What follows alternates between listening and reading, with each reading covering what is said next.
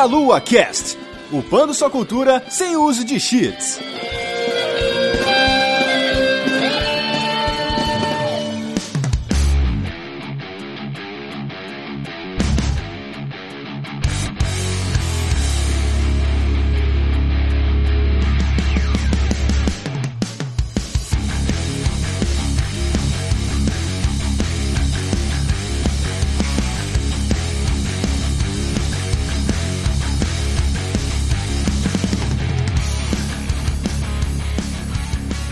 Saudações, queridos ouvintes. Está começando mais um MeloCast. Eu sou o Renato Seveniani e hoje estou aqui com a Jujuba. Olá, pessoa! o bordão da Jujuba. estou aqui também com a Nanaka. Oi, gente. Oi. E com um convidado aqui pela primeira vez no MeloCast, o, o Lucas. Oi, gente. Tudo bom com vocês? Tudo certinho? Tudo certo, tudo certo. A Jujuba e a Nanaka já estiveram aqui, fazem parte do É, Portal arroz de Deviante. festa, né? Arroz de festa aqui no, no Meia Lua. Mas o Lucas está chegando aqui pela primeira vez. Então, Lucas, por favor, é, fale um pouquinho aí do, do que, que você tem feito na internet, como que as pessoas podem falar com você e com todo o pessoal da equipe aí. Então, gente, meu nome é Lucas, Lucas Avadil. Eu trabalho no Nautilus, que é um canal que a gente fala sobre videogames.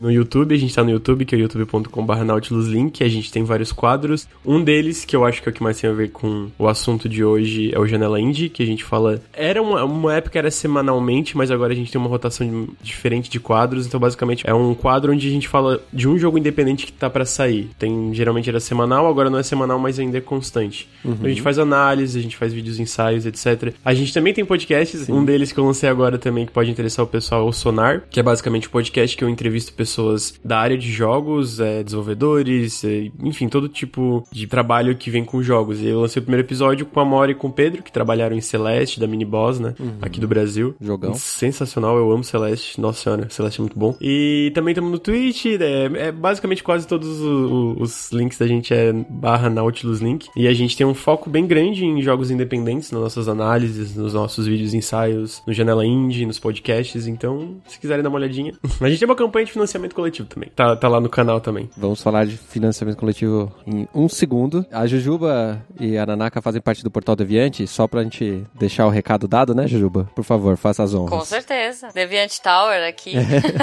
é isso, estamos no Portal Deviante com o SciCast, com É, o portal tem um monte de texto, gente. Entrem lá, deviante.com.br. Bom, se vocês estão ouvindo isso pelo feed do Deviante, duh. mas se você tá ouvindo pelo feed do Meia Lua, só corre lá, vai, Deviante, é legal. Nós somos legais e a gente não morde. Não Na morde. maioria dos casos. Pode assustar a princípio que parece só ciência, mas tem muita coisa lá dentro. Muito, muito. Muitos podcasts bacanas. Tem até RPG, olha só que bonito. Tem, muito bom, aliás, RP Guacha. Semana passada foi aniversário do Guacha. Então ouçam o RP Guacha, que é bom demais. Bom Jabá demais. pro Guacha. Beijo, Isso. Guacha.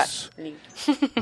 A Nanaka grava principalmente o Spin atualmente, né? Esse Kasaicast e Spin, certo? Psycast de Spin. Sim, é como o Spin tem uma equipe muito grande, a frequência acaba. É mais ou menos a mesma que o SciCast. Uma vez a cada três meses, assim, sai um Spin, né? Porque tem É. 300 pessoas pra gravar diariamente. Acho que a cada dois meses. É. A equipe é grande, né? Nós somos em 90 pessoas hoje. Meu Deus! Sim, o Deviante nunca para. Muito bem. Somos aqui os participantes desse programa aqui que vai falar sobre joguinhos indies, né? A nossa série aí, que esse aqui já é o sexto programa que a gente tá recomendando um monte de joguinhos indies pra vocês aí. A gente mudou um pouquinho aí o Melocast essa, esses últimos tempos, né? Pra gente poder fazer o recado ao vivo e aproveitar aqui os nossos convidados e estender também, né? O, o processo de jabá aqui, né? O, o Meia Lua tem um padrim, que é padrim.com.br barra Meia Lua. E se vocês puderem, além de compartilhar, dar like no, no YouTube, assistir as nossas, nossos vídeos, nossas lives, etc. Se vocês tiverem a disponibilidade monetária e puderem contribuir com a gente aí para ajudar a pagar nossos servidores novos, já que a gente fez uma migração. nós. Paga nós! Se você tem um- uma empresa que você escuta essa delícia aqui e as outras delícias do Deviantes e os vídeos do Nautilus e o podcast do Nautilus, você pode aí entrar em contato com a gente Sim. né, para poder ajudar a gente a continuar produzindo esses conteúdos bons que a gente tem produzido. Lucas, qual que é o, o apoia-se do, do Nautilus, por favor? É apoia.se barra Nautilus. É a nossa campanha de financiamento coletivo recorrente. Tem umas recompensas legais e tamo aí, né? Tentando viver nesse mundo na internet. É, não é fácil, não é fácil. Não, definitivamente não é fácil. Ô, Jujuba, o SciCast tem um, um padrinho, tem Temos, o Missanga tem temos. PicPay, qual que é essas loucuras todas aí? É, é, o SciCast tem, se você quiser apoiar o, o SciCast, né, você acaba apoiando o Portal Deviante, porque é o SciCast que banca os nossos servidores. Então, você pode entrar lá, procurar pelo SciCast no PicPay, no Padrim e no Patreon. Ó, se você quiser pagar em dólar também, estamos É, aceitando se você aí. mora fora do Brasil, né? Isso. E o Missangas, que é o meu podcast com o Guaxa, também tem o Padrim e o PicPay. E se você não tem PicPay ainda, se você quer fazer, você pode usar o meu código Jujuba, e aí na sua primeira compra você ganha 10 reais e eu também. Olha que lindo. Catim! Já ajuda a Jujuba, o Missangas e toda Exato. Muito bom. Esse monte de links que a gente tá falando aqui vão estar no post do podcast, as arrobas, né, que a gente tem aqui no, no Twitter, que é a rede que importa, e qualquer outro tipo de acesso aos sites e etc, canais do YouTube, etc. Todos esses links estão no nosso no post, né? Lembre de acessar aí o meialua.net ou o Deviante, né, e, e checar lá. Se você tá ouvindo aí no meio da rua, não dá tempo de tirar o celular do bolso e, e colocar pra seguir todo mundo, né? Volta ali depois no nosso site, confere, confere nossas notícias também, que a gente faz notícia, faz um monte de coisa, review, bababá. E a gente vai agora pro papo, aquele que importa, né? Porque o pessoal já deve estar de saco cheio de ficar ouvindo a gente falando de apoio. Vamos para as indicações. Yay! Indicações, é. Um, um dia, a ideia de que qu- esse quadro tivesse esse nome, né, existiu, mas já, já existe isso em algum outro lugar. Eu ia falar, eu achei o trocadilho legal. É, né? Tem várias, né, indicações e outros congêneres desse trocadilho, eu só não tenho a memória pra lembrar todos eles agora.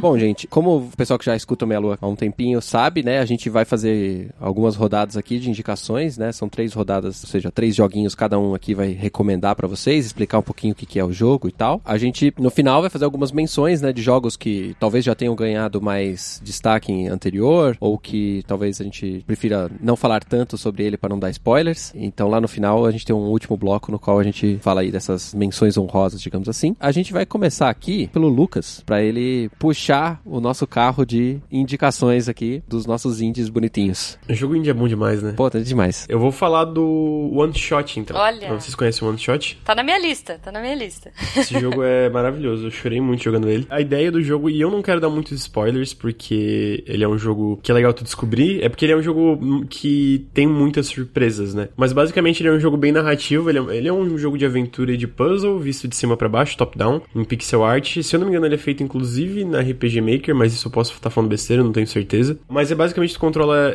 esse menino ou essa menina, eu não tenho certeza se ele é menino ou menina, que é chamado Nico. E é o protagonista do jogo e basicamente ele acorda nesse mundo, ele não sabe o que tá acontecendo, ele tá tipo num lugar meio escuro e ele tem essa é meio que uma, uma lâmpada assim, né? Uhum. E basicamente, conforme tu avança no jogo, isso logo no começo tu percebe que tu, pessoa, tipo aqui, pessoa, eu, Lucas, tu interage diretamente com o Nico. O Nico te reconhece como uma entidade no jogo, entendeu? Então. Ai, que legal. É, isso já no começo, então basicamente é, é um jogo que quebra muito a quarta parede. Aliás, eu diria que toda a dinâmica dele é sobre criar- quebrar a quarta parede. Nessa dinâmica, pra mim, ele conseguiu criar um, um laço entre eu e o Nico, que é o, o personagem do jogo, de uma forma muito mais rápida e impactante em muitos momentos. Então tem uns momentos bem lindos, é sobre esse mundo que tá acontecendo alguma coisa errada, que parece que esse mundo tá morrendo e etc. Então conforme tu vai jogando, o jogo tem uns puzzles muito, muito inteligentes e muito legais, de novo, quebrando a quarta parede, que é uma coisa que tu fica, uau, sério, era isso? Joguei no topo já. da minha lista. Falou puzzle, né, Jujuba? Opa! É sério, é muito legal, gente. A trilha sonora é muito boa. O visual é mais simples, mas ainda é bem charmosinho. E é um jogo muito lindo. Eu acho que ele cria um laço emocional entre o protagonista o jogador, e eu acho isso muito legal. Eu, eu tava muito investido e preocupado, e meu Deus, o Nico tem que ficar bem, sabe? Então tem esse lance de escolhas e tal. E, cara, é muito lindo. Eu chorei muito no final. Nossa, chorei muito no final mesmo. Ai, meu Eu choro fácil, mas esse jogo fez eu chorar muito. Enfim, eu recomendo muito. Eu não quero falar muito sobre ele porque eu tenho medo de dar spoilers, então tentando de- deixar uma de uma forma bem resumida é isso. E, cara, foi um jogo que eu peguei, ah, deixa eu testar isso aqui. E no final eu fiquei, meu Deus, meu Deus, como é que eu não tinha jogado isso aqui antes? É o melhor tipo de jogo, né, cara? Aquele que te surpreende positivamente. Aham, total. Cara, muito bom, vou colocar na minha lista. Ele não tava. Ah, o meu já tá agora no topo. E olha só, Steam paga nós, tá R$19,90, gente. Tá baratinho. É, tá bom. É, tá o jogo, bom, o jogo é tá bom. baratinho. Essa é uma grande vantagem de jogos indies no geral, né, cara? Eles são mais baratinhos também. Dá pra jogar um monte. pois é. Cara, muito bom. Gostei da ideia. Infelizmente não deve ter no Switch ainda. Que é o único lugar que eu tenho conseguido jogar ultimamente. Mas Steam, né? Tem tudo. Bom, então já que a gente vai falar de coisas que quebram paradigmas e que são bizarras e. Eu eu ia falar bisóticas. Bizarras e exóticas. Bom, é um bom termo novo. Bisóticas, é. Palavra do dia, crianças. Use, use. Hashtag bisótico. é o The Stanley Parable. Parable, sei lá, eu nunca sei falar essa palavra. Eu acho que as duas pronúncias são certas.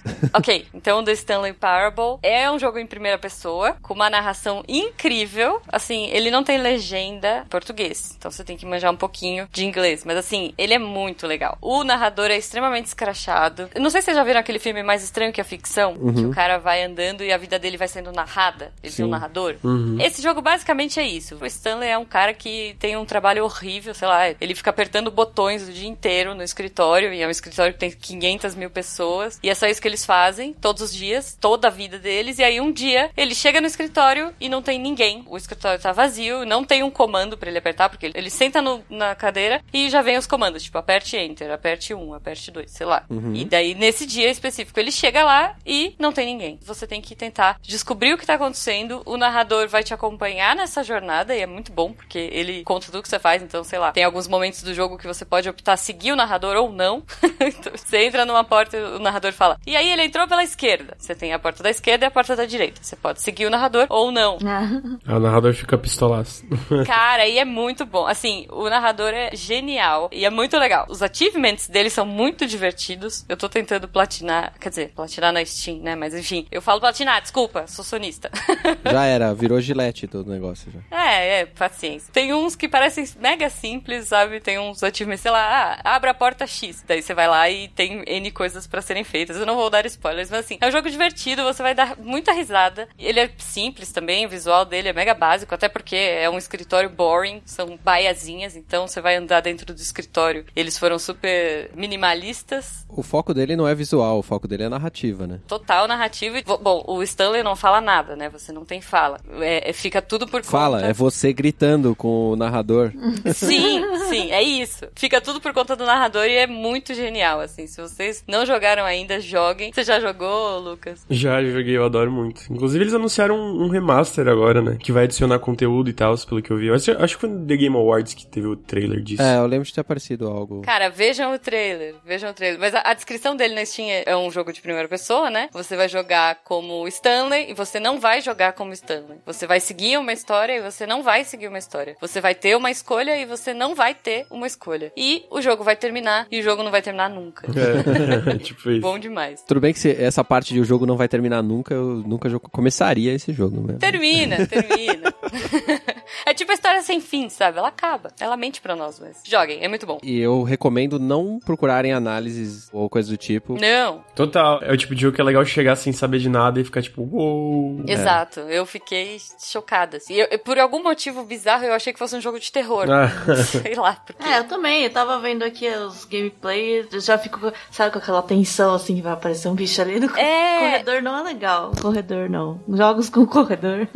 é, eu acho que é porque ele me lembra um pouco Wolf 3D. Vocês lembram desse? Uh -huh. assim, classicão. Wolfenstein. Não, mas era Wolf 3D. É, pra você executar no DOS. É, no DOS, total. Tem esse lance de ficar andando em corredor e tal, mas sério, é muito bom. Não procurem nada e só joguem. Vale Isso. a pena. É uma coisa que a gente tem feito bastante aqui, é falar do jogo e falar, não procurem nada, joga. Justo. e eu acho que essa é uma das maiores graças do, desses jogos que a gente costuma recomendar aqui, né? Tudo bem que os meus que eu vou recomendar não tem esse problema, mas... Ah. Eu, assim como da última vez, vou começar com o jogo da Clay, porque a Clay é maravilhosa, eu amo. é verdade. É, é, incrível. Da outra vez eu recomendei o Don't Starve, né? Uhum. E eles lançaram, acho que não faz um ano, um jogo chamado Oxygen Not Included, que teoricamente ainda tá em versão beta. É versão beta porque eles estão sempre atualizando, mas assim, o jogo é completo. Dá pra jogar, assim, perfeitamente. Eu não encontrei nenhum bug, nada que me impedisse de jogar. Esse jogo é muito bom. Não sei por onde começar. Ele é um jogo para quem gosta de construir coisas, né? Pra quem gosta de morrer. não, não, porque você não vai morrer. Você vai tornar a vida dos seus funcionários miserável e eles vão morrer. de dor, de estresse. De várias formas. Doenças, oxigênio. Tô gostando, tô é, gostando. Alienígenas. É maravilhoso. É, ele é um jogo de estratégia, de construção. Eu não sei como chama esses gêneros, mas é de sobrevivência. Me lembra um pouco aquele Stardew Valley, sabe? Pra mim é uma mistura de Stardew Valley com o Don't Starve. Primeiro que ele é super fofinho, né? Em 2D, tem uns bichinhos fofinhos, assim, estilo da Clay. Basicamente o que você tem que fazer é construir uma base espacial. Você começa num meteoro, uhum. que nada mais é do que, na verdade, várias vários materiais diferentes. É uma bola com vários materiais diferentes. Você não consegue nem enxergar as bordas, na verdade, né? Você começa na tela e na tela você vê vários materiais diferentes. E você tem três pessoinhas que você pode mandar fazerem coisas. Uhum. E o legal dessa mecânica é que você não manda eles fazerem coisas como se fosse um The Sims, assim. Sabe, clica num e fala, ah, você faz isso. Você gerencia a colônia. Então você coloca na lista de tarefas da colônia, temos que construir um banheiro aqui. Aí o seu bichinho que você pode fazer umas prioridades, tipo o seu sua pessoinha lá, que eles chamam de dupes, que é tipo um duplicante, é um clone, são os seus dupes. Os dupes eles também têm habilidades diferentes. Aí tem um que é melhor em construir coisa, ele automaticamente vai priorizar ou você pode mudar essa prioridade, construir coisas. Então você só fala o que tem que ser feito e os bichinhos são automáticos, sabe? Ah, isso é bom, hein? Legal. Isso, nossa, você consegue ir muito a fundo nessa a parte de priorizar tarefas assim. Esse jogo ele é para você aprender a ser uma pessoa melhor, entendeu? Ele é muito complexo, né? Nossa Isso. senhora. Então, chama Oxygen Not Included, né? Porque você tem que fabricar oxigênio. Você começa num bolsão de oxigênio, porque senão você não consegue nem começar, né? Aham. Porque os bichinhos têm que respirar, eles têm que comer, eles vão no banheiro, são pessoinhas. No começo parece que é simples, você tem lá o painel de que tipo de coisa você pode construir, né? Então você constrói um banheiro. A primeira coisa que o, banhe- que o jogo te fala é construa um banheiro. Senão os seus bichinhos começam a fazer xixi, contamina tudo, eles ficam com germes, ficam tristes, ficam doentes. E a primeira coisa que você faz no banheiro, aí você faz uma máquina de fazer comida, que a primeira comida que você consegue fazer é só bolo de poeira. e aí você vai conseguindo. Só que aí você vai vendo que cada vez tem coisas mais complexas, complexas que você tem que se preocupar. Assim, a curva de aprendizado do jogo é muito legal. E aí você vai começar a ver densidade de gases diferentes. Você vê pra onde que o gás vai fluir, o líquido, temperatura. Tem que começar a pensar em isolar os ambientes termicamente, porque uma hora você vai construir plantações e a sua plantação vai morrer porque as suas máquinas produzem muito calor e o calor vai sendo dissipado na- dependendo do material, enfim. E é muito legal, assim, tem várias camadas e você vai aprendendo jogando e morrendo. Morrendo seria a sua base e vai pros infernos, porque começa a dar uma pane aqui, aí começa a dar outra ali, sua plantação morre, aí você não tem comida, aí seu bichinho fica doente, aí tipo... O cara que se apega muito ao que ele tá fazendo não vai conseguir aqui, né? Não vai sobreviver. Não, é recomeçar. A palavra do jogo é recomeçar. Sempre chega uma hora que você fala, pô, daqui não tem mais volta, vamos recomeçar. Não tem mais conserto, essa, essa base aqui já era. Esse sim é um jogo infinito. né? Sim. Só o pessoal conseguir me imaginar, esse visual 2D dele é parecido com aqueles de construir torre que tinha no celular, né? Os mini tower, qualquer coisa do tipo, né? Visualmente assim. Ou o Vault, né? Da, do Fallout lá, o Fallout Vault. Tem esse visualzinho parecido, né? É interessante. Eu, eu não costumo gostar desse tipo de jogo, não, cara. Que mais... Frustrante. É, eu adoro, assim, você tem que pensar em tudo. Algumas coisas que você vai vendo que só depois você fala, nossa, tinha que ter prestado atenção nisso desde o começo.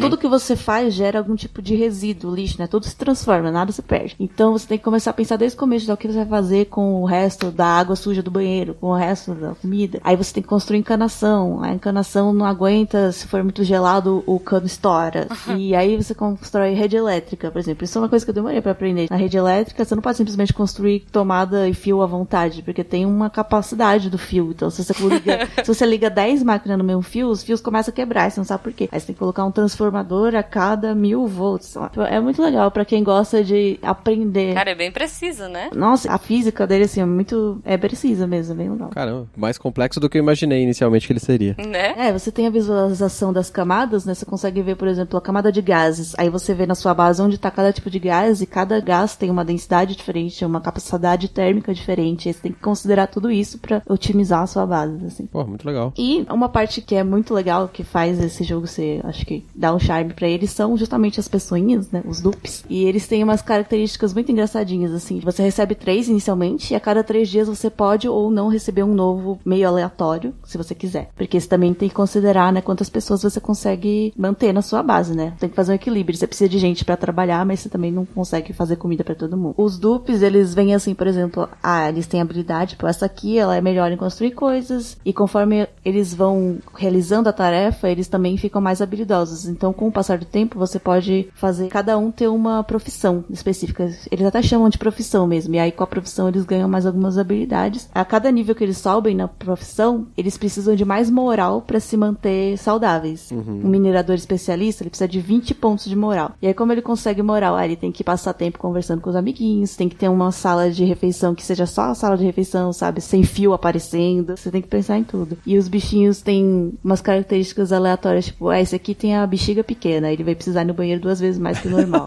esse aqui ronca, então se você colocar ele muito perto dos outros, os outros vão dormir pior. é muito bonitinho. Você construir a solitária pra esse cara, né? É. Não sei se eu sobrevivo meia hora jogando isso, mas. É, esse é um tipo de jogo que é muito difícil de jogar sem um guia. Você já algumas primeiras 10 vezes que a sua base vai pro espaço, você fala, não, agora eu preciso saber como que faz de passo a passo, porque senão eu vou ficar aqui um, um ano. Hum, muito bem. Eu vou recomendar um jogo completamente diferente dos três que já foram recomendados até agora. Que eu vou recomendar um jogo muito recente, duas semanas de lançamento, que é o Katana Zero. Acho que foi até o Lucas que fez o review no, no Nautilus. Aham, fiz análise dele. Katana Zero é entregue né, pela Devolver Digital, que tem vários joguinhos muito loucos e diferentes. É um jogo que você controla um samurai, que é nomeado ali inicialmente como o dragão, apelidado pela televisão, um assassino, e você tem que cumprir missões, né, várias missõezinhas, na qual você tem que matar pessoas. Basicamente é isso o que você tem que fazer. O grande diferencial dele é que você tem um, um poder de controlar o tempo, então você aperta e você dá uma diminuída no, no, no fluxo do tempo, e aí você consegue fazer ações, por exemplo, rebater uma bala de revólver, que se você tiver no jogo normal você não consegue fazer, né? Na velocidade normal você não faz. E aí você tem que montar estratégias de como você vai terminar cada fase. Você e os inimigos têm um, um ponto de vida só, então se você foi acertado, morreu. Ele usa uma coisa que eu achei bem legal no Sands of Time, Prince of Persia lá do Play 2, ele fazia, né, você morria e ele falava, é, não, não foi bem assim que a história aconteceu, e aí voltava no tempo, né, pra fazer coisa. Então, esse aqui ele usa uma ideia de você estar assistindo, na verdade, tudo aquilo que o samurai fez através de videotapes de segurança. Que legal. Então, quando você morre, ele rebobina o, o videotape, bem anos 80, assim. E o jogo é muito rápido, as ações do samurai são bem rápidas, e aí essa função de parar o tempo é muito importante, né, pra você conseguir atacar e poder se defender ali do- dos tiros dos inimigos e tal, e até planejar. E esse é um jogo que você vai morrer um milhão de vezes até você acertar qual que é o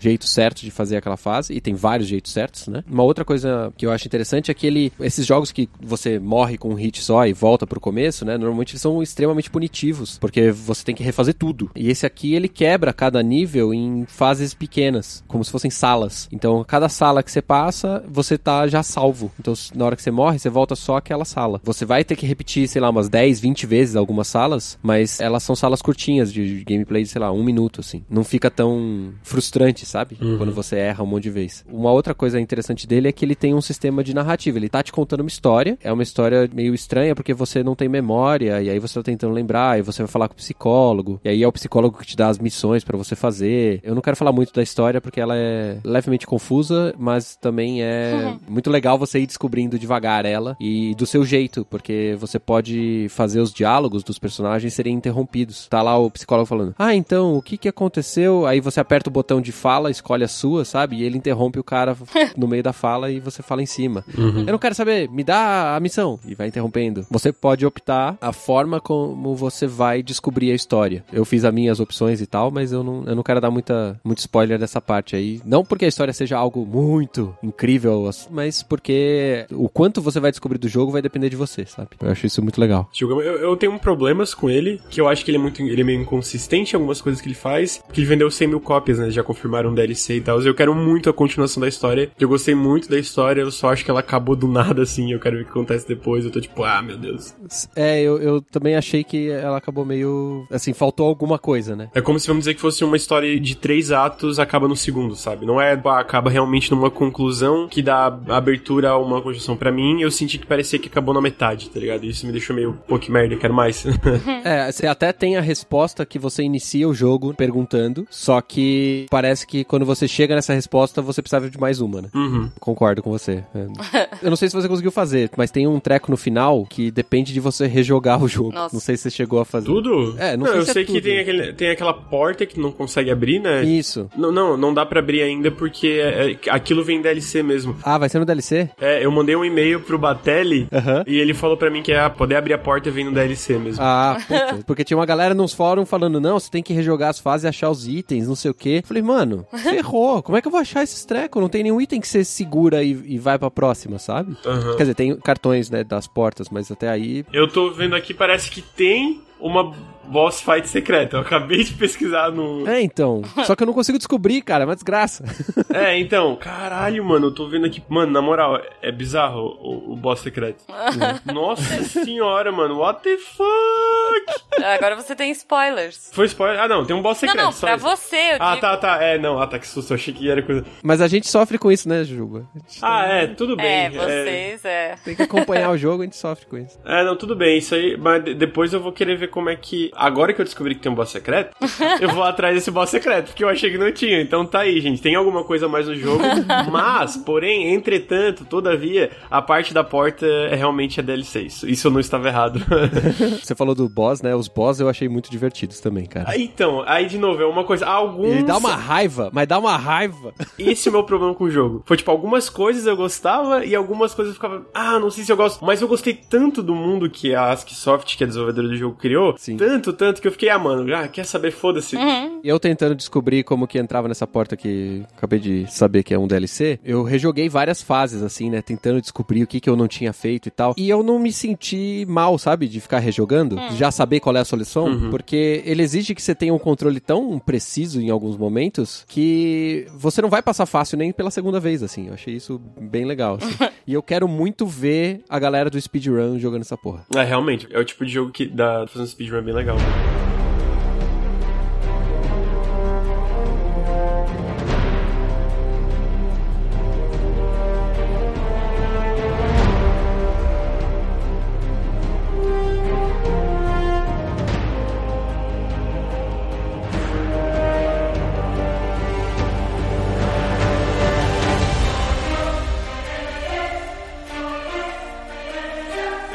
recente, eu acho que saiu, ele tá em abril, saiu mês passado. O nome do jogo é Satisfactory, ele tá disponível por enquanto exclusivamente na Epic Game Store. Ele é basicamente, como o nome indica, sobre criar fábricas, né? É um jogo em primeira pessoa, basicamente tu cai nesse planeta inabitado, existem três biomas, tu cai num desses três biomas que tu escolhe. Assim, pensa como se fosse um jogo, vamos dizer, um jogo survival, o Rust ou o Ark. Só que esses jogos, eles têm todas essas mecânicas de fome, isso e aquilo, e esse é, tipo, teu personagem não tem fome, ele não sente fome, não sente frio, não sente nada disso. Basicamente, a ideia é tu coletar esses recursos que existem né, né, nesse bioma, então no começo geralmente começa com ferro, começa com mineral de ferro, né? E aí tu pode criar coisas, tipo, que derretem esse mineral pra transformar ele num engote de ferro, e do engote tu pode fazer outras coisas. E aí nisso existem metas em tudo. Aí as metas custam alguma coisa. Pode ser ah, o engote de ferro que tu transforma em 100 barras de ferro e 100 vigas de ferro. E aí tu pode liberar, ah, tá, agora, agora tu pode fazer construtor, e o construtor pode criar um engote de ferro reforçado. A ideia do jogo é tornar todo esse processo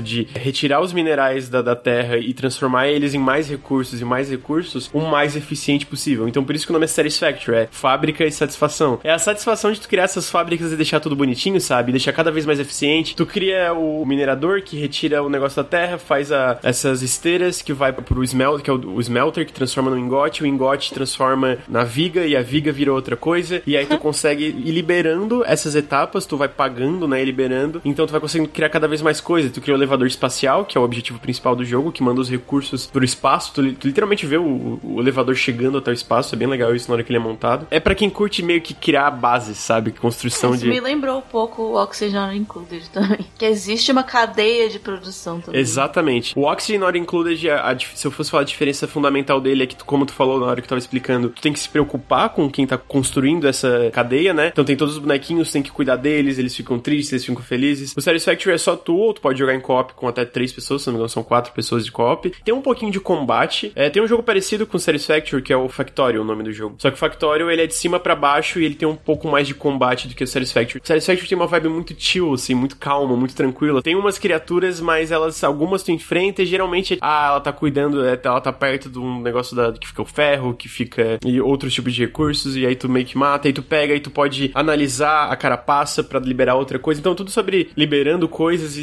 tornando mais eficiente, sabe? E a vibe dele é muito boa, porque a trilha sonora é fantástica, ele é um jogo muito bonito, e diferente de muitos jogos sobre alienígenas, ele não tem essa vibe opressora, sabe? É meio que, se eu fosse falar um pouquinho meio que No Man's Sky, que realmente tu se sente um, vamos dizer, um pioneiro, um, um cara que tá descobrindo a fronteira. As cores, ele é bem colorido, então é uma coisa, uma vibe muito eu boa. tô vendo aqui. Bem legal. É, cara, eu tô adorando o jogo. Eu não esperava que eu ia gostar, porque eu gosto de jogos de estratégia e de gerenciamento de cidades, mas esses em primeira pessoa, que às vezes lembra um pouco Survival, não gosto muito. Mas esse exatamente por foco ser tanto na construção de uma fábrica eficiente, construção de bases, etc. Cara, eu tô, eu tô bem viciado.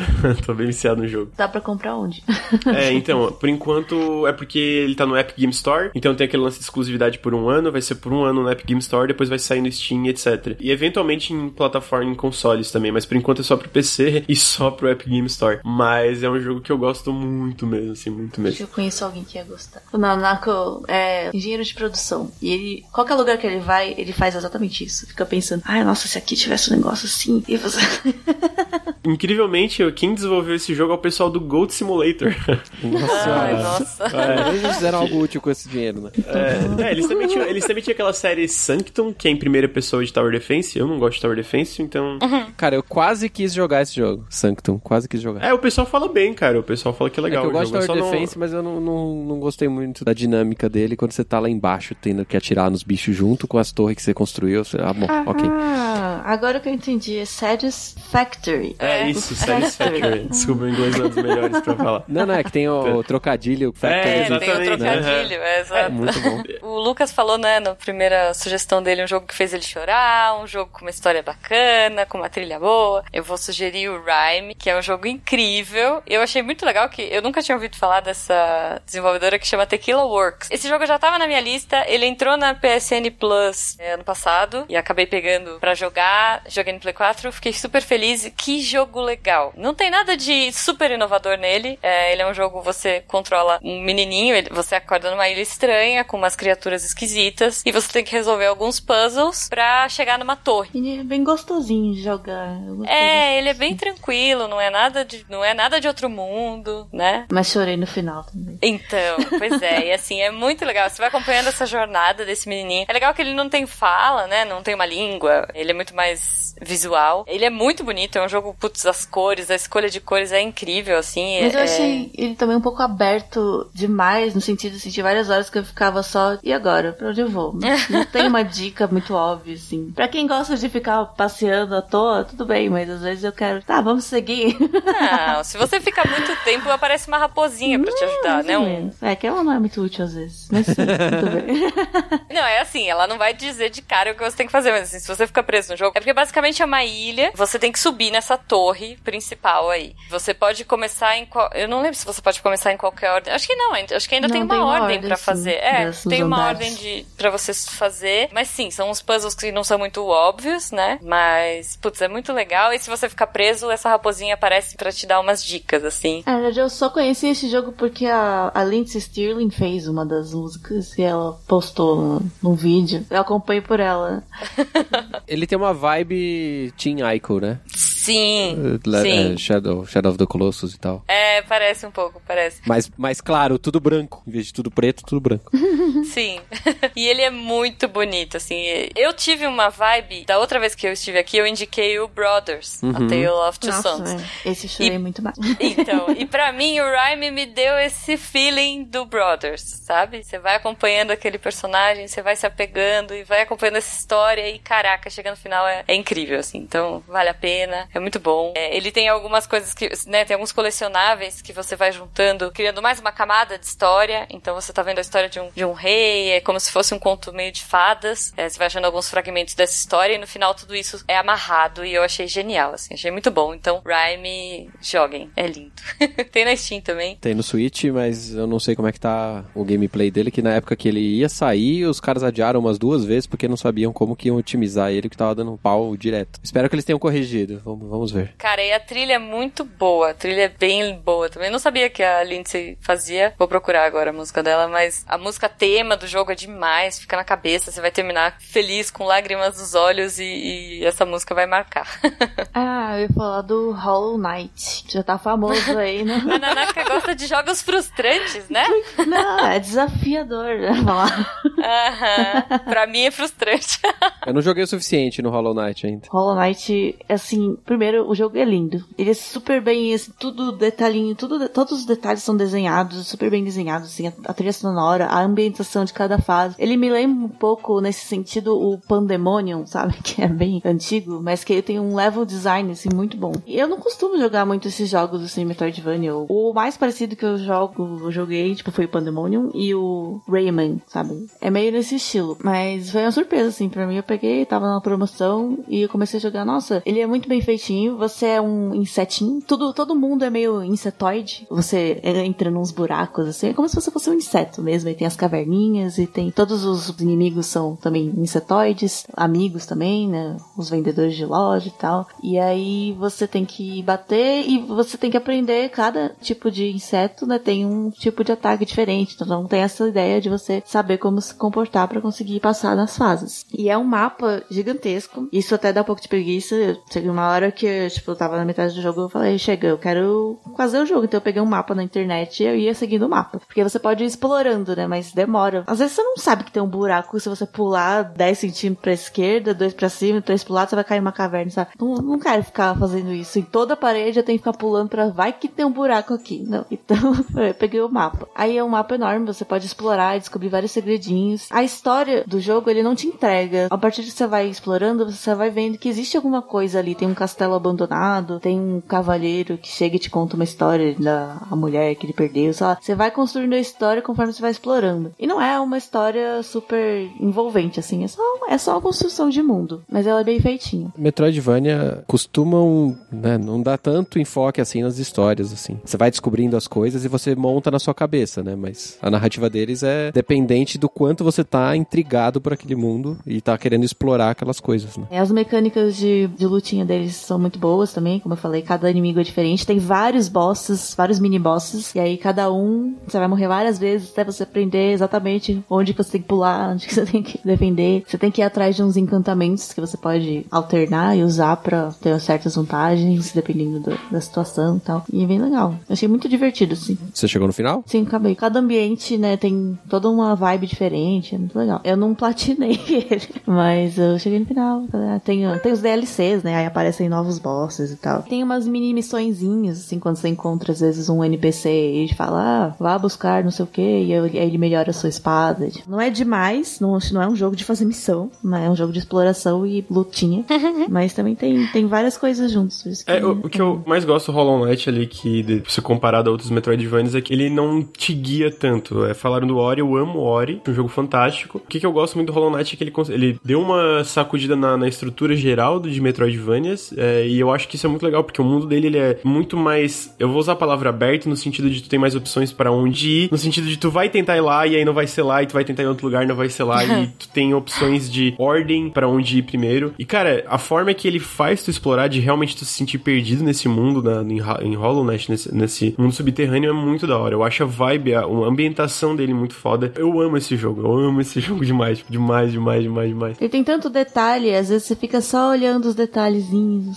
Com o negócio do mapa. Eu tenho um problema seríssimo com esse negócio do mapa. É, eu tem gente que não curte muito, eu adoro, cara, eu acho muito legal isso. Eu gosto muito de Metroid, Super Metroid é o meu jogo favorito, eu falo isso um milhão de vezes nesse podcast. Meu problema com o mapa é assim, você entra e você tem que explorar tudo e tal, e você não sabe onde você tá andando e o mapa fica bloqueado, né? E aí você tem que encontrar o maluquinho lá e comprar o mapa dele, porque ele já andou pelo espaço e pegou e desenhou um mapa. Esse mapa é incompleto. Até aí, tudo bem. Primeira coisa que eu acho encontrar ele é um inferno. É. Inclusive, depois que você já sabe onde ele tá, continua sendo difícil encontrar ele. Aí ele fala assim: ah, se você quiser melhorar o coisa, você pode ir lá na lojinha, aí você chega lá, a esposa dele fala contigo, né, para vender o negocinho lá, e você compra a pena para que você vai fazer anotações para complementar o mapa dele. Só que essa pena só serve para você complementar os mapas que você compra dele. Na minha opinião, ela também deveria fazer você desenhar novos mapas, para você não ter necessariamente que comprar o mapa dele. Para mim não tem lógica nisso. Você tem uma caneta onde você pode escrever no mapa, mas você não pode escrever o mapa, de verdade. Uma, uma das coisas de, de Metroidvanias é que você vai preenchendo o mapa com o decorrer do tempo que você vai andando no mapa, né? Então você realmente entra, não tem nada no mapa e você tem que explorar o espaço e tal. E ele vai completando o mapa. A maioria deles é meio tecnológico, então faz sentido ali você ter e tal. O Ori, é, é, o mapa é completamente inconsistente com o mundo, mas tudo bem. É, o jogo é fantástico, né? Mas o mapa tá lá para o jogador, não tá lá pro personagem. Né? O mapa de Hollow Nest que você vai construindo Nintendo, você comprou o mapa do cara, você tem o mapa inteiro, só que você não sabe onde você já foi. Ele não tem nenhuma diferença de marcação de onde você já passou, onde você não passou. Eu fiquei, acho que uma hora e meia na primeira área, porque eu matei o boss e eu não sabia que logo depois do boss tinha que subir num negócio para pegar o poder especial que matava o personagem que bloqueia o caminho pro caminho verde. Por isso que eu peguei o mapa na internet. É, então, assim, eu, eu acho que é muito bom esse esquema de exploração e ele não te entregar o mapa, porque ele é igual o Metroid 1 e Metroid 2, por exemplo. Até para você saber um pouco, né? Você fala assim, é, dá aquela satisfação, assim. Quando eu abria mais um, umas coisas no Ori, eu ficava tão feliz.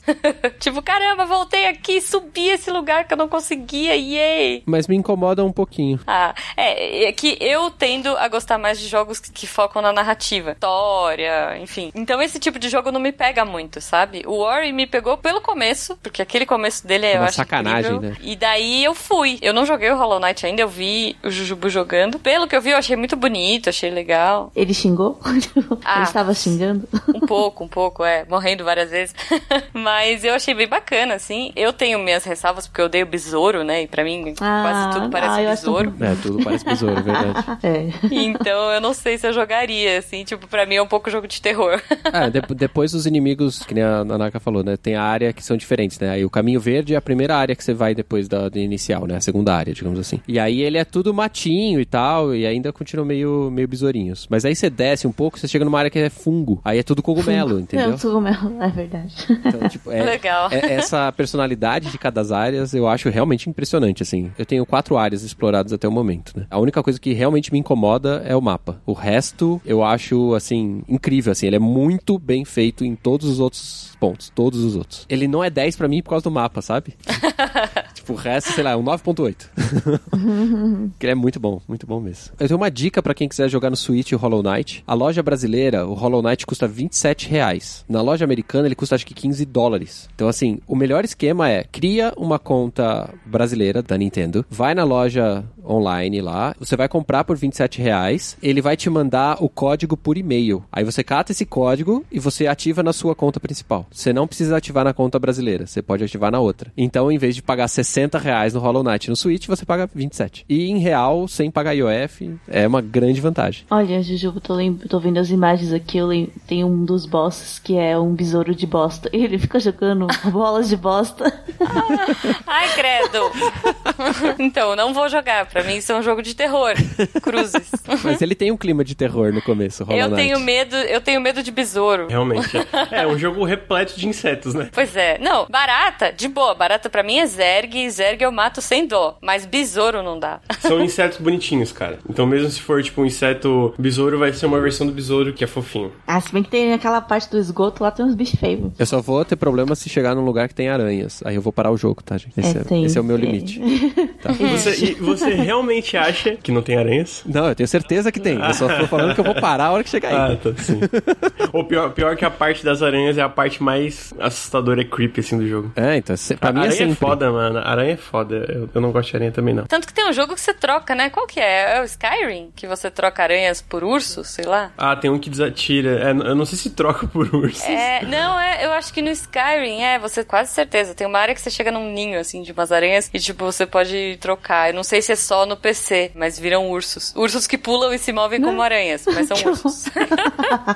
Skyrim é muito louco, né? Seguindo aqui, eu vou recomendar um jogo que eu comprei essa semana, mas eu já joguei bastante, assim, sei lá, umas 4, 5 horas dele. E como ele é um jogo procedural, é, o fato de você jogar várias vezes é, é, é o objetivo, né? Eu não sei se ele tem um final, porque, sei lá, depois de, de umas 25 batalhas assim, ele começa a ficar quase impossível ou eu sou muito ruim. Então, eu vou descobrir isso num, num pedaço do, do jogo mais pra frente. Mas chama Bad North, que é um jogo de estratégia, que eu vou chamar ele de um jogo de estratégia minimalista. Em vez de você ter os Zergs aí, que a Jujuba fica citando do, do StarCraft, né? E você tem uma batalha gigantesca e você demora, sei lá, uma hora na batalha fazendo não sei o quê. Essa aqui você vai demorar 5 minutos, 10 minutos em cada batalha, porque você tem que proteger uma ilha, né? Conquistar uma ilha. e é bem bonitinho, hein? É muito bonitinho. O interessante dele é, eu gosto de jogos desses de estratégia e ele é uma mistura de RTS com TBS, né? Então ele é real time, mas ele, como ele tem um slowdown quando você seleciona o exército, ele meio que vira um jogo por turno. Ele dá uma misturada nos dois gêneros, assim. Meio que se você não for rápido, você vai perder o turno. Você não perde porque o tempo continua passando bem devagar. Então você pode deixar ele no tempo mais devagar, só que o seu exército também vai se mover mais devagar. É só para você pensar em qual é a estratégia que você vai tomar, entendeu? E essa mistura das duas coisas eu achei muito interessante. Eu ainda preciso me, me adaptar um pouquinho com a troca dos exércitos, né? Porque você começa com um exército, aí você chega numa ilha que tem um outro, aí você tem que ir visitando as ilhas para pegar mais exércitos e para pegar outros itens e ganhar experiência e melhorar os seus generais e tal, né? Processo básico de evolução, assim. Só que ele, ele é um jogo por turno também, no sentido de você visitou a primeira ilha, você usou o seu comandante, aí seu comandante tá cansado. Aí você precisa ir para a próxima ilha, então você vai passar para o próximo turno. Quando você passa para o próximo turno, ele desenha uma linha no mapa mostrando quais são as ilhas que você já não pode mais visitar. Então ele te obriga a sempre ir para frente. Em alguns momentos ele te obriga a tomar uma decisão entre, por exemplo, pegar um novo general ou pegar um item que te dá um poder diferente. E você também tem que prestar atenção de, ah, essa ilha que eu tô visitando, ela me dá acesso a outras três ilhas. A outra me dá acesso a uma ilha só. Então, se passar o turno e bloquear essa ilha que eu tô, qual é a próxima que eu tenho que ir, sabe? E você tem que ir traçando esses negócios para você conseguir chegar no que eu acho que deve ter algum tipo de final, mas eu não descobri ainda. E todas as ilhas são geradas proceduralmente, assim. Tu não sentiu falta de um pouquinho mais de variedade nesse jogo? Senti, mas eu joguei tão pouco que eu ainda, ainda não me incomodou, sabe?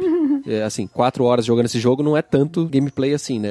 Dá pra você entender as mecânicas e tal, mas é, sim, é porque você só pode ter arqueiro, lanceiro e, e guerreiro com espadas. Então você tem uma limitação aí que é depois de um tempo, com certeza você vai ser ninja, né? dessas habilidades, mas fica faltando alguma coisa. E me incomoda em alguns momentos assim o fato do inimigo ser muito forte de repente, assim. Você passou umas 15, 20 fases dominando, assim, você quase não teve problema. O próximo nível você tá quase morrendo. É, tem uma curva de dificuldade meio zoada, eu concordo. É, isso, eu né? achei um pouco desequilibrado ali no final. Mas eu gostei tanto dessa mecânica, né, da mistura das duas coisas, que eu acho que se eles derem umas mexidinhas ali, ou num Bad North 2, por exemplo, talvez a gente tenha um, um jogo excelente, sabe? Que nem a gente tava comentando, né?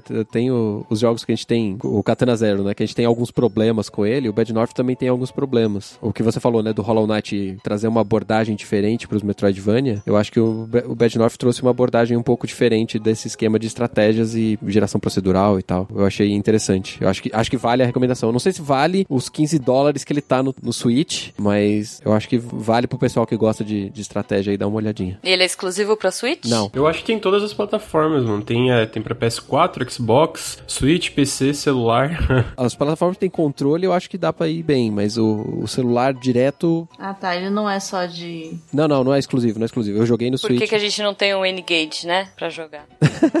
Os celulares Android, controle Bluetooth e resolve o problema, né? Mas de qualquer forma, se vocês acharem aí por um precinho bacana, sei lá, uns 15 reais aí, acho que ele, acho que ele vale. É, ou, ou TV, né? A minha TV é Android TV e é, ela é da Sony, então ela conecta com o controle do Play 4. Olha aí que legal. aí é bom, aí já joga na TV, que deve dar para enxergar a estratégia um pouco melhor, que na telinha do Switch fica... É bem pequenininho, é bem pequenininho.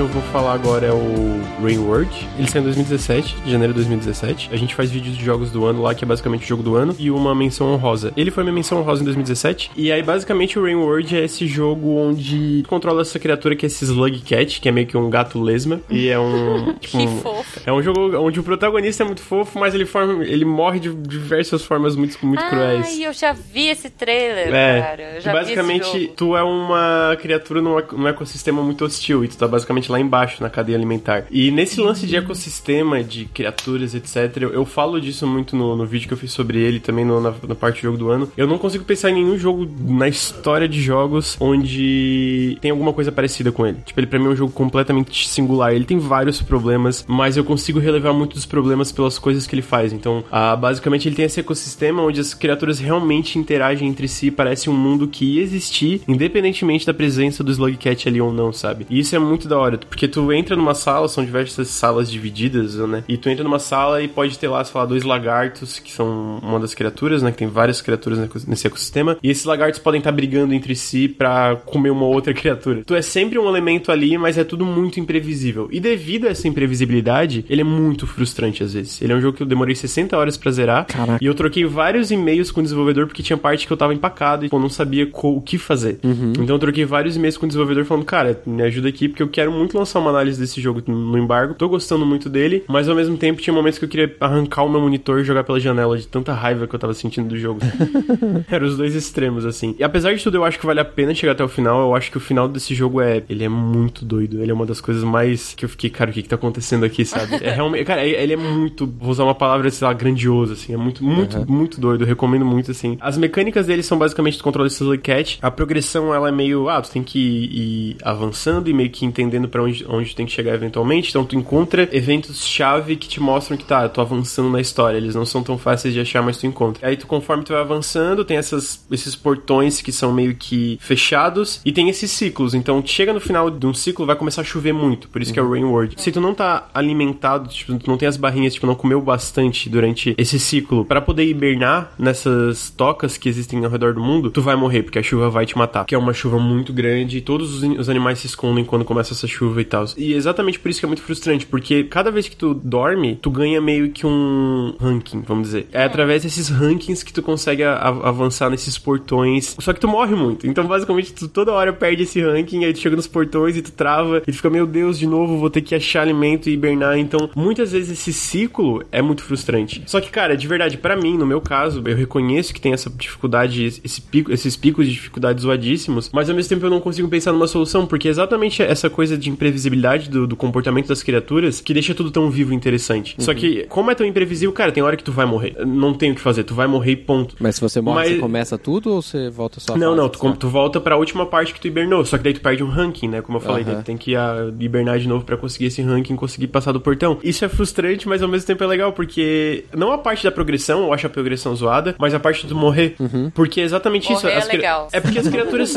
as criaturas realmente parecem criaturas, sabe? E eu não consigo falar isso pra maioria dos jogos que se vendem como, ah, sei lá, Far Cry, a gente tem esse mundo vivo e eu vejo que é tudo muito. Tá, eu sei que vai acontecer isso, sabe? Você vê as engrenagens no... girando, né? Exatamente, tu vê as engrenagens girando. E no Rain World sempre é surpreendente. Nas 60 horas, mano, eu tava encontrando criatura nova ainda, sabe? Eu ficava, meu Deus, o que, que esse bicho vai fazer comigo? Legal. Então, sério, é fantástico. E ele, a animação do jogo, ele mistura animação feita à mão com. É meio que aqueles negócios em esqueleto, sabe? E uhum. é, um, é uma animação meio procedural, de certa forma. Então, algumas criaturas realmente têm essa vibe meio super orgânica. Tem um bicho que ele tem vários tentáculos e tu realmente, meu Deus, esse bicho realmente tem vários tentáculos, ele vai me pegar e vai me devorar, sabe? Uhum. É bem legal, assim, não sei se ficou muito claro, porque ele é um jogo difícil de definir, mas eu acho ele incrível. Por mais que ele tenha esses problemas, eu acho ele fenomenal, ele é muito bonito, ele tem uma estética muito diferente, e a trilha sonora, a forma que ela é usada é bem legal também. Então eu recomendo muito, muito assim, bom. pra quem. Eu entrei aqui pra pesquisar e eu vi um bichinho de pelúcia do Slugcat. É, eu quero exato. muito. Cara, Ele é fofo. muito fofinho. Só que daí ele é fofinho e tu vê ele sendo devorado por bichos de tentáculos, por criaturas oh. de mar gigantes, por bichos voadores que vão te pegar e levar pro ninho para te devorar. É tipo, meu Deus, cara, esse bichinho é tão fofo, ele não merece tudo isso. Eu acho que eu tô com dó. Ah, inclusive eu acho que essa semana ele tá em promoção na PSN, que eu vi essa imagem ontem. Aí, ó. Ele entra em promoção algumas vezes, na verdade. Né? Uhum. Na Steam, pelo Ah, menos, ele entra, entra. Porque já Ele tem, tem um pro- ano e pouco aí, né? E Dois, vai né? lembrar que ele tem pro Steam, pro Switch e pro PS4. Saiu recentemente pro Switch também. Muito bom. A gente tá chegando numa média aqui que é. A gente tá falando só de jogos que a gente tem que morrer pra cacete, né? É, é verdade. Ah, não. Eu trouxe jogos menos. Os meus jogos você não tem que morrer muitas vezes. É, realmente. Vendo. Katana Zero Bad, Bad North vai morrer muito. Rainworld vai morrer muito. Hollow Knight, Oxygen Not Included. Oxygen não é tu que vai morrer. Todos os teus bonequinhos É. vão sofrer bastante. Tá, tá, tá uma média, mas realmente tem mais morte do que... É engraçado isso, é muito legal, né? Porque nós temos quatro pessoas diferentes e, e sugestões muito diferentes, né? Porque eu, por exemplo, sou uma pessoa que odeia jogo que fica morrendo. Eu não gosto desse tipo de jogo. Então eu tendo aí pros puzzles, pros jogos de história. Como é que é? Walking Simulator. Walking Simulator. Gosto. O termo mais pejorativo possível pra definição de jogos. Qual é o seu próximo Walking Simulator, então? Pô, eu vou sugerir um jogo, já que estamos falando de jogos que têm problemas. Uhum. É um jogo que chama The Council. Uhum. Ele é um jogo narrativo, é uma experiência narrativa. Ele me lembra um pouco. Cara, ele tem um visual muito estranho. É interessante, assim, é, o jogo se passa em 1793 ele esteticamente ele não é bonito, os personagens são meio. Os modelos são meio esquisitos, sabe? Ele é todo meio escuro e tal. Eu tinha visto mas pra é um pedir jogo... chave desse jogo, eu fiquei na dúvida se valia. Cara, eu tô adorando. É bom que eu não vou dar spoiler pra vocês, porque eu não terminei ainda, gente. Ele é um jogo de tomada de decisão. Então ele é um jogo de investigação, né? Assim, é, você joga com um personagem Louis de Richer. Ele tem uma sociedade secreta. Então quando você começa o jogo, você pode escolher o que, que você quer ser. Você tem três perfis para começar. Você pode ser é, ocultista, você pode ser detetive e psicólogo. Então cada escolha te abre diálogos e fecha outros, né? Entendi. Então assim, se você escolhe ser ocultista, você sabe algumas coisas e não sabe outras. Você não pode ser incisivo ou você não consegue é, levar as pessoas na conversa. Então, enfim, você escolhe um perfil para começar o jogo e isso vai definir todas as suas escolhas, porque isso vai abrir ou fechar diálogos. É, tem vários personagens carismáticos no jogo, inclusive personagens históricos. Então isso é bacana. Basicamente, você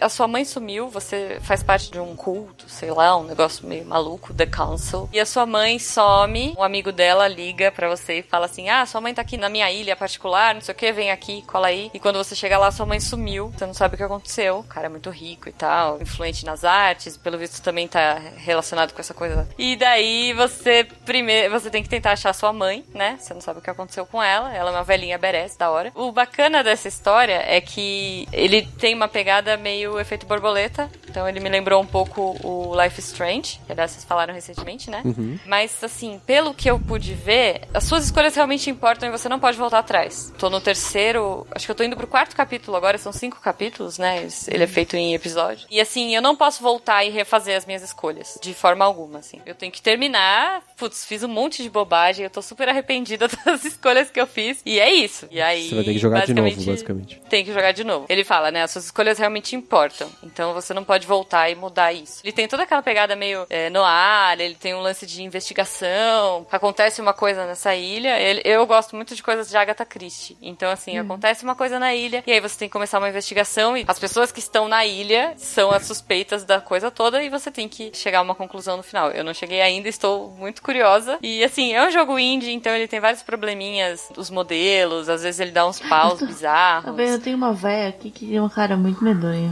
É, é, não é uma véia, é um cara. É um cara. É um cara. Nossa.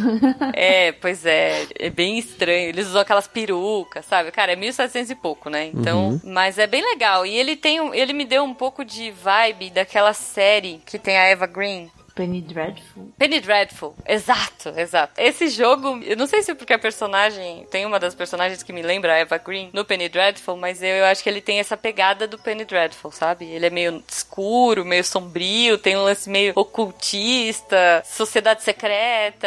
E, putz, é bem legal.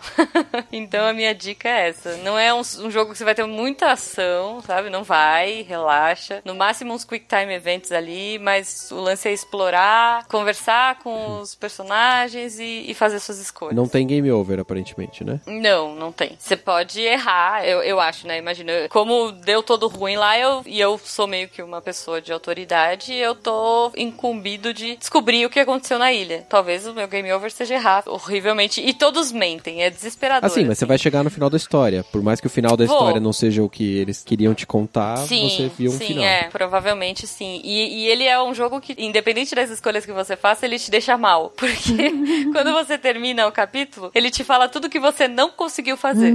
Porque você não tinha aquela habilidade, sabe? Entendi. Então ele fala assim: você não descobriu o segredo do fulano porque isso, você não fez isso porque aquilo. E aí você fala: caramba, da próxima vez então eu tenho que ser ocultista pra isso. isso.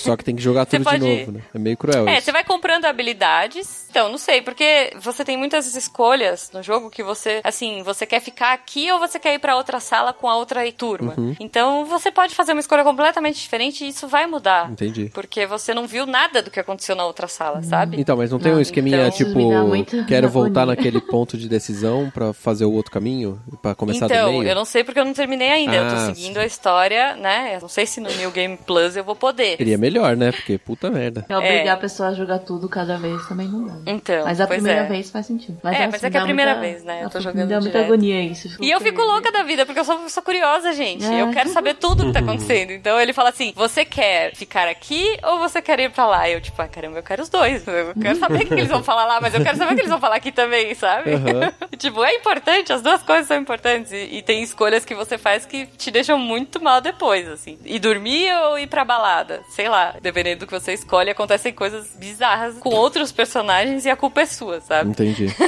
então é muito legal, assim. Pra quem curte esse tipo de jogo, não é um jogo de ação, não é um jogo que você vai sair correndo e, e resolvendo os problemas da porrada. Parece melhor do que eu achava que, que seria. Ele é muito legal, cara, é intrigante, assim. O texto é bom, os personagens são bons, eu tô bem curiosa pra saber o final.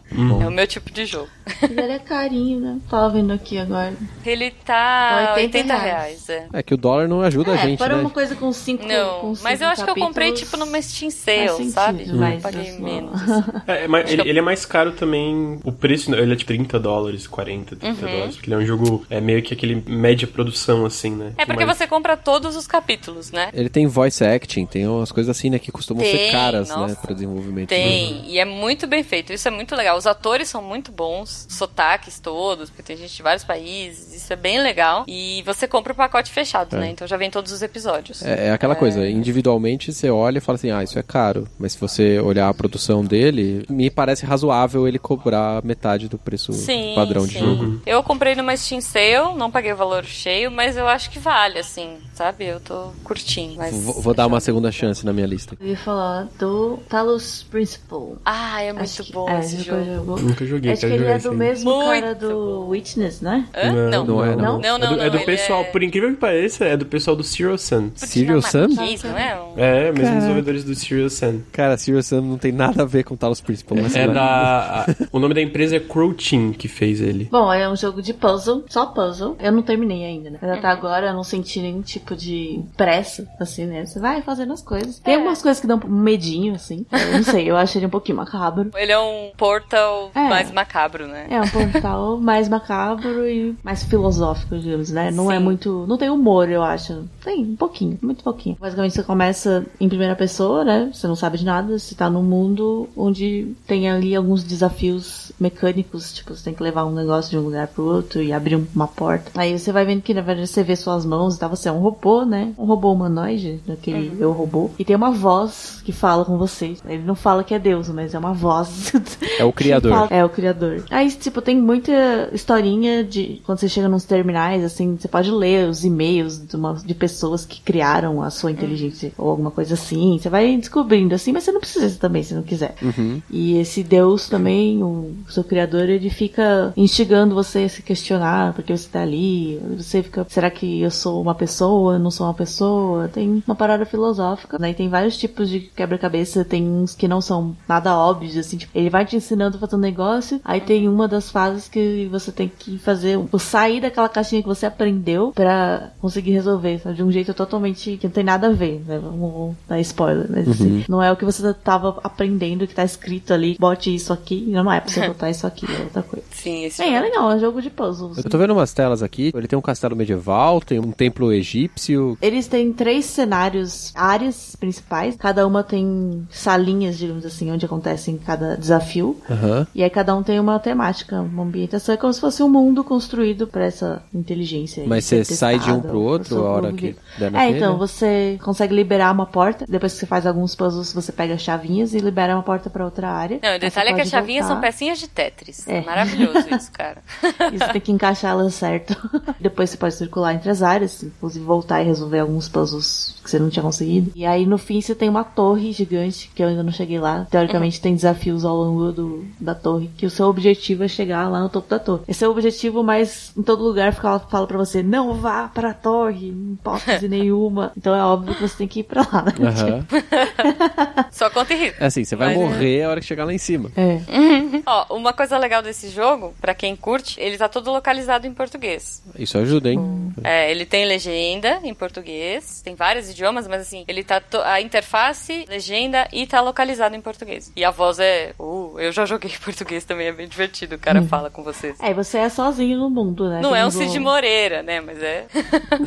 Tem uns hologramas, tem uns robozinhos que não são inteligentes, né? Tipo uma bola que fica andando e soltando raio. E aí você tem que usar as mecânicas do jogo, que é bem mecânico mesmo. Você pega, igual o portal, né? Você pega um negócio que solta uma, um raio paralisador, aí você move ele, carrega, né? O seu robozinho carrega ele. Ah, e esse é um daqueles Isso. que tem pra todas as plataformas existentes e imaginadas. E é um que, se você tiver uma paciência, ele é um que sempre entra em Steam Sale. Ah, sim. Sempre entra. Eu acho que ele veio na live um ano e meio atrás. Porque eu Ah, tenho ok. ele aqui, então eu não lembro de ter comprado. Então eu tenho quase certeza que ele veio na live. Mas ele é um jogo bem legal, assim. A única coisa que eu realmente vi do, do Talos Principal foi o, o Mark Brown lá comentando alguma coisa de algum dos puzzles dele lá que ele achava interessante dentro do contexto dos vídeos dele lá. Que... Bom, pro meu último jogo, eu vou falar de um jogo que você também morre bastante e tenta bastante. Ah.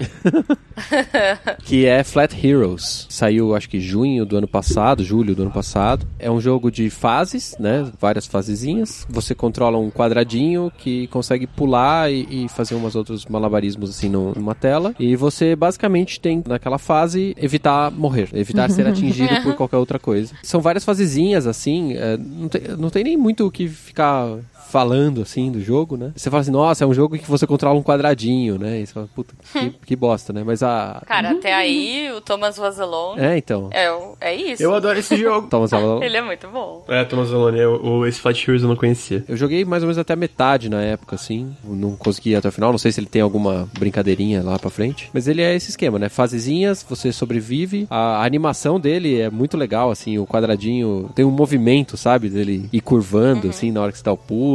De você bater na parede e você, stretch. você morre. Tipo, the, the floor is lava, sabe? Tem Aham. uns negócios assim, que você não pode encostar naquele chão. Aí vem as pecinhas do lado. Então, basicamente, é você aprender o ritmo que aquelas peças vão vir te atacar e ir desviando delas, né? Você tem que morrer várias vezes exatamente por isso, né? Tipo, você passa dois, três desafios, aí chega um quarto que você não tava prevendo, e aí ele te mata. E aí você tenta de novo.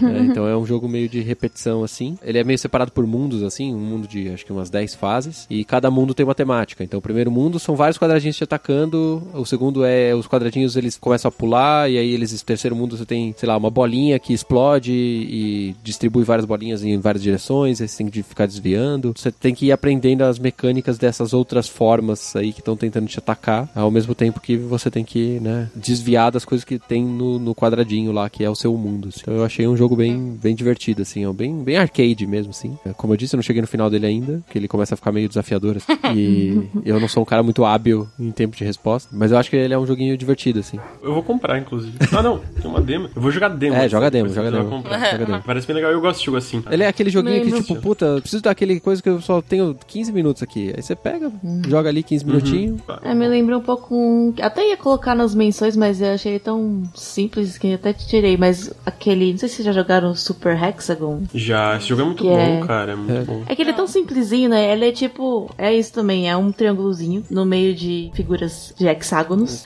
E os hexágonos vão girando. É meio psicodélico. Assim. Os hexágonos giram e, e aleatoriamente mudam a, di- mudam a direção que ele vai girando, de um lado pro outro, de um lado pra cá, esquerda, direita. E aí tem que mover o triângulozinho. A única coisa que você pode fazer é ir pra um lado e pro outro. É e- circular, né? Então você vai pra direita, ele é horário, vai pra esquerda, ele é anti-horário. E aí você vai girando e tentando passar nos buracos que aparecem nesses hexágonos, assim, tipo, é só isso. E a música é muito boa, é uma música eletrônica assim, muito boa. É bem desafiador e tem isso que você falou do, do Flat Heroes de você tem que aprender a cada novo tipo de desafio, tipo, a cada nova sequência de buracos nos hexágonos, você aprende, ah, tipo, nesse, quando vier essa sequência, eu reconhecer que é ela, aí eu já sei que eu tenho que fazer esquerda, esquerda, direita, esquerda. É bem divertido isso. Só uma, uma coisa que eu esqueci antes da, da gente falar de, outro, de outras recomendações. O Flash Heroes, ele tá na Steam por 16 reais. Tem o demo, Ó. que você pode testar. E ele tem um modo co-op, que infelizmente eu não consigo jogar, porque minha esposa não vai querer jogar esse negócio nunca na minha vida. Então, fiquei muito curioso na época de jogar o co-op, mas... Bom, quem sabe? Agora os ouvintes baixem. É, eu não sei se dá pra jogar co-op online. Eu sei que ele tem, Ah, um co será? ele tem um co-op local. Talvez seja um bom party game, assim, né? Citar o Geometry Dash. Uhum. De ritmo e. Esse é muito legal também. Bom, a gente tá aí já começando a fazer as nossas recomendações finais, né? De joguinhos que a gente não vai se estender muito explicando. Da lista de recomendações que vocês colocaram aqui, tem alguns que realmente não dá pra falar muito, que senão você estraga o jogo. Bom, vamos lá. Lucas, o que, que você tem de joguinhos que, que não entraram na sua lista principal, mas que você recomenda que as pessoas deem uma olhadinha. Eu, os jogos aqui da minha lista são o Deep Rock Galactic, uhum. que é um jogo focado em co-op. Basicamente são quatro anões explorando planetas super perigosos, repletos de alienígenas ameaçadores e sem coletar recursos e ir embora com esses recursos, tipo, chegar vivo com os recursos e ir embora. Uhum. Tem quatro classes e aí cada um é uma, assim. É bem legal, assim, é bem, bem cooperativo mesmo. Dá pra jogar sozinho, mas eu não recomendo jogar sozinho. Agora, com amigos, esse jogo é muito da hora, assim. São quatro anões, tem missões diferentes e diversos tipos de alienígenas que tentam devorar os anões. o outro seria Thimbleweed Park, que é um, o adventure mais recente lançado pelo Ron Gilbert, que criou séries como Monkey Island, Manic Mansion e essas coisas. E esse jogo é muito bom. Eu diria que nos últimos cinco anos ele é um dos melhores point and clicks já lançados, assim. Eu acho ele muito bom mesmo. Que é bem narrativo, mas é aquele jogo que também tem muito, muitos puzzles, né? Uhum. Tipo, que nem os point and clicks antigos mesmo. E ele é bem pixel art, né? Toda a vibe dele é retrô, né? É uma ode, pixel né? art, é, é, exatamente. A própria pixel art dele lembra esses jogos antigos também. Muito. E o por último eu ia recomendar o, eu não usarei ainda porque ele é muito difícil, mas o Baba Is You, que é um jogo de puzzle onde basicamente tu controla esse personagem e tu troca palavras para resolver os puzzles. Então, por exemplo, eu já vi, eu fiquei maluca para jogar esse jogo. É muito bom. Tentando resumir da forma mais simples possível, por exemplo, tá escrito Baba Is You. Então, se tu troca o, o Baba por, sei lá, Wall, aí vira Wall Is You, tu vira todos os muros do jogo. Então, a lógica é essa, tu vai trocando palavras e misturando coisas para chegar na solução do puzzle e fazer, sei lá, flag is win. Aí tu chega na flag e aí tu ganha o jogo. Muito então, bom. Seriam esses bom. jogos. Inclusive, todos eles que eu citei, menos o Babezil, tem vídeo lá no Nautilus, então. Sim. Então preveja um vídeo chegando aí, né? é, então, eu quero fazer um vídeo do Babezil, então. Boa, aí. boa. Eu vou deixar duas sugestões. Uhum. Um que eu joguei recentemente, que é o What Remains of Edith Finch. Eu achei bem legal. Disputou algumas coisas de jogo do ano, não disputou? Eu acho que sim, eu acho que sim. Ele é um jogo de exploração, né? É... Eu fiquei. Eu, eu sou medrosa, gente. então, assim, eu fiquei com medinho. Mas, Mas tem, par tem, parte que é meio Ele é meio mesmo. estranho, né? É, meio, meio estranho. Tem uma assim. em especial que, obviamente, não vou falar aqui, que eu fiquei, mano, o que, que vai acontecer aqui, cara? Por que, que tá dando sim. tudo errado? E, assim, basicamente é a história de uma menina que volta pra casa dela da infância e começa a explorar. E tinha vários quartos. É uma casa toda maluca. E você vai vendo a história de todos os membros da família dela. E o legal é que cada história é contada de um jeito diferente. Então tem história que ela é contada, sei lá, é em primeira pessoa, tem história que você tá dentro de um quadrinho, tem história que você é um bichinho. Cara, é, é muito legal. É um jogo bem diferente, não é, ele é rápido, é um jogo rápido de terminar, então vale super a pena. What Remains of Edith Finch. Uhum. E tem um outro jogo que a Nanaka me indicou, olha só, e aí eu quero indicar para vocês que é o Gorogoa. É um jogo bem diferente de tudo que eu já tinha jogado antes e eu achei ele brilhante. Você vai trabalhando em layers. Então você tem uma imagem e aí você dá um zoom out e tira uma layer e dá um zoom in. Então você, você dá zoom, puxa uma coisa de dentro. Cara, veja é um meio meio. Você vai colocando uma imagem sobre a outra, você arrasta, coloca uma imagem é, sobre é a outra. É puzzle pra designer, é isso que você tá falando? Cara, é isso. O jogo é assim: são quatro telinhas e você pode arrastar é, as coisas pras telas. Então, assim, sei lá, você tem uma pessoa olhando de uma janela. Uhum. Se você puxa a janela pro lado, né? Pra, pra uma abinha do lado, tem quatro quadradinhos, a pessoa fica livre, aí ela anda, sei lá. Ou você pega essa janela e põe em outro lugar. Ou você pega, sabe, você vai mexendo, é como se fosse um aqueles. Parece papel recortado. Então você vai trocando as layers de lugar e a história vai acontecendo. É bem legal. É, tem uma historinha e a, os desenhos são muito bonitos. Eu, eu, eu falei que eu queria um quebra-cabeça de 3 mil peças de cada tela que tem lá. Sim! Porque é muito bonitinho. ele é muito legal. Ele é rapidinho também, é um jogo curto, mas ele é muito legal. E ele te faz pensar em umas coisas assim. Às vezes você pega um pedaço, encosta no outro e ele vira um outro cenário. Putz, é bem legal. Eu nunca tinha jogado nada parecido, assim. Então, eu acho que é uma dica bacana. E não é um jogo caro também. Mas depois dá uma olhada, assim, nas imagens. Ele é muito legal. O, o estilo de desenho dele me parece muito um casal que eu gosto muito, que é o Dujin e Dujina. Andrei Dujin e Olga Dujina. Eles são os ilustradores incríveis. Eles mandam muito bem e eles fazem uma técnica de aquarela seca que parece muito as imagens desse jogo, assim. Não sei nem se foi inspirado, não sei nem se eles fizeram, porque parece muito com o trabalho da, do casal Dujin, né? Dujin e Dujina. Então, cheio de detalhes, rico em detalhinho de cenário, sabe? É muito legal. Putz, fica a dica aí. Fica a dica do Dujin e da Dujina. Procurem que eles são bons. Artistas incríveis. Eu tinha alguns outros jogos pra comentar, mas eu- eles são meio grandes. Não sei se cabe como menção. Na verdade, eu- alguns deles até eu achei que já tinha comentado, ou alguém já tinha comentado, mas eu não achei na pauta dos outros casts. Primeiro é uma série que chama Deponia, que é point and click. Tem, tem vários capítulos, né? A queda de Deponia, não sei quem Deponia, acho que são quatro capítulos no total. É um point and click bem humorado, assim, é, a, a arte é moderna, assim, não é, não é antiga, mas a, a jogabilidade lembra que- aqueles point and clicks adventures antigos, e você tem que, né, ah, sei lá, usar as coisas de um jeito, você não tem inventário, não tem nada assim, você só vai andando no cenário conversando com as pessoas e usando as coisas pra conseguir, enfim, fazer a história andar. É bem engraçadinho, bem divertido, não tem muito o que falar dele, só jogar mesmo. Se você É bom, gosta é de adventure, é, vale a pena. E é assim, é mais comédia do que puzzle ou terror, sabe? É uma é, o comédia. protagonista é sem noção, né? É muito bom. O outro, que é também da Clay, lançaram agora uma versão remasterizada do Mark of the Ninja. Que esse jogo é um jogo em 2D, também meio plataforma, né? Você vai andando de um lado pro outro, em níveis e tal. Só que o, o diferencial dele, que eu acho muito legal, é que você é um ninja e você tem que passar as fases. Faz tempo que eu joguei, não lembro direito, mas o diferencial é que ele foca muito no stealth. E eu sou super stealth em todos os jogos, que eu, eu sempre vou pelo caminho stealth, né? E ele tem umas mecânicas de stealth muito legais, assim, que você não vê nos jogos mais complexos, às vezes, né? Tipo, você tem que estar ciente de toda, cada ação que você faz pode fazer um barulho diferente, pode al- alcançar o guardinha que tá do outro lado da porta, ou você pode encostar a orelha na porta e você tem uma noção de onde os guardas estão, mas você não vê, tipo, igual nos outros jogos você vê realmente o guardinha atrás da parede. Você não vê, você tem uma noção pelo barulho, sabe? É umas coisinhas assim. É, é bem legal. É divertidinho, plataforma. E finalmente tem um jogo chamado Hellblade Senua's Sacrifice, que esse talvez valha um cast.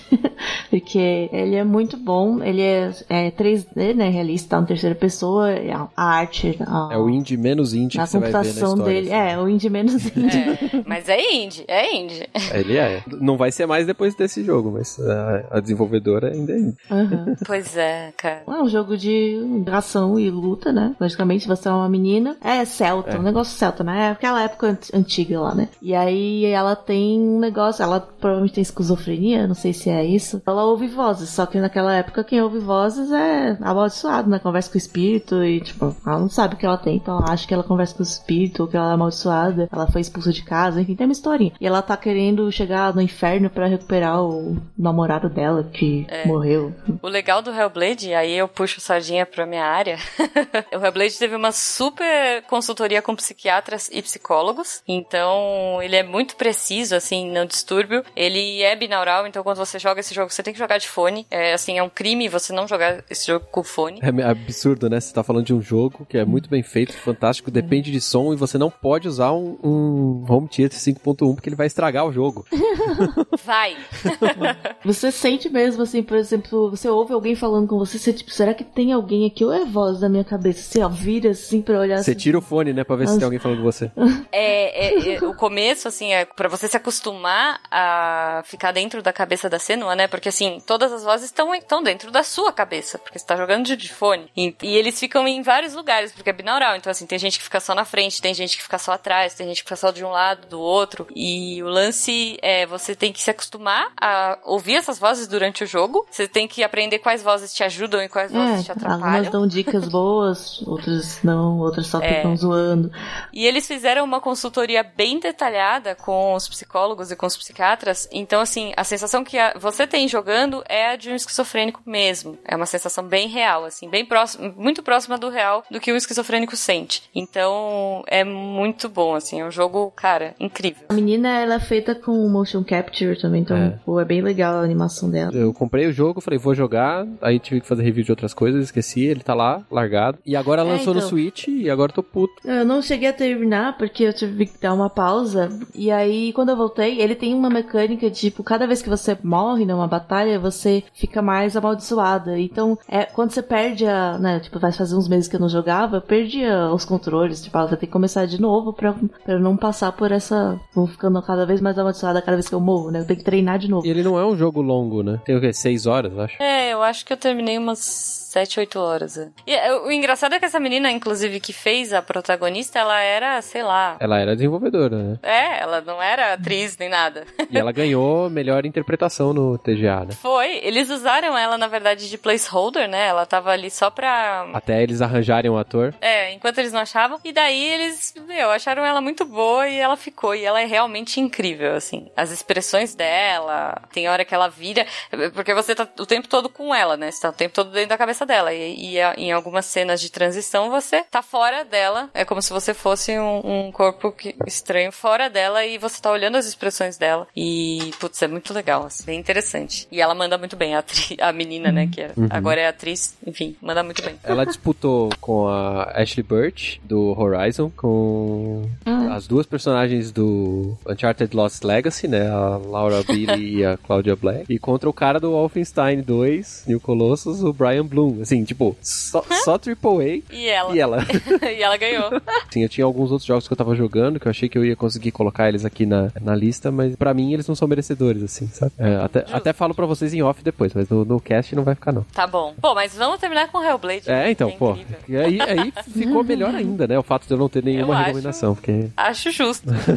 Bom, pessoal, vocês ouviram aí um monte de recomendações, um monte de joguinhos. Deixem aí nos comentários o que vocês acham desses joguinhos que a gente tá comentando aqui, se vocês já jogaram. É, se tem algum joguinho que a gente deveria ter falado aqui, aí a gente vai atrás e vai poder talvez recomendar na próxima edição dessa, desses podcasts de jogos indies. E muito obrigado a todos vocês que estão ouvindo e que vocês estão aqui gravando comigo. Muito obrigado aí pela disponibilidade nesse sábado Obrigada. ensolarado. Bom. obrigada, obrigada. Sempre bom falar de joguinho. E, e lembrem-se, né, de ir lá no, no Portal Deviante e, e lá no Nautilus, né, pra gente poder compartilhar aqui todas essas maravilhas de joguinhos que a gente tem que jogar. Um beijo.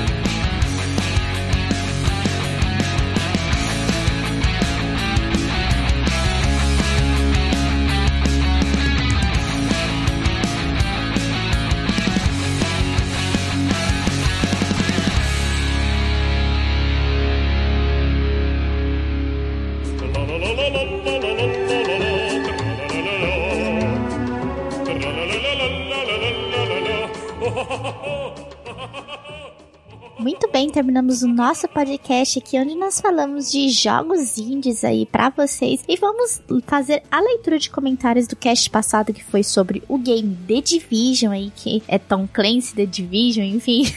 Tem vários Tom Clancy's aí, um jogo de estratégia aí de FPS. Então nós vamos ler os comentários e teve muitos comentários, teve só dois. E por isso eu estou aqui com vocês para somente ler esses dois comentários, que é do Tô Desistindo, que ele diz o seguinte: Então, para compensar, vou colocar outro comentário. Curtiu o cast? Muito obrigada, Tô Desistindo. E ele disse que o comentário dele foi pro spam de novo. O discos de vez em quando não ajuda.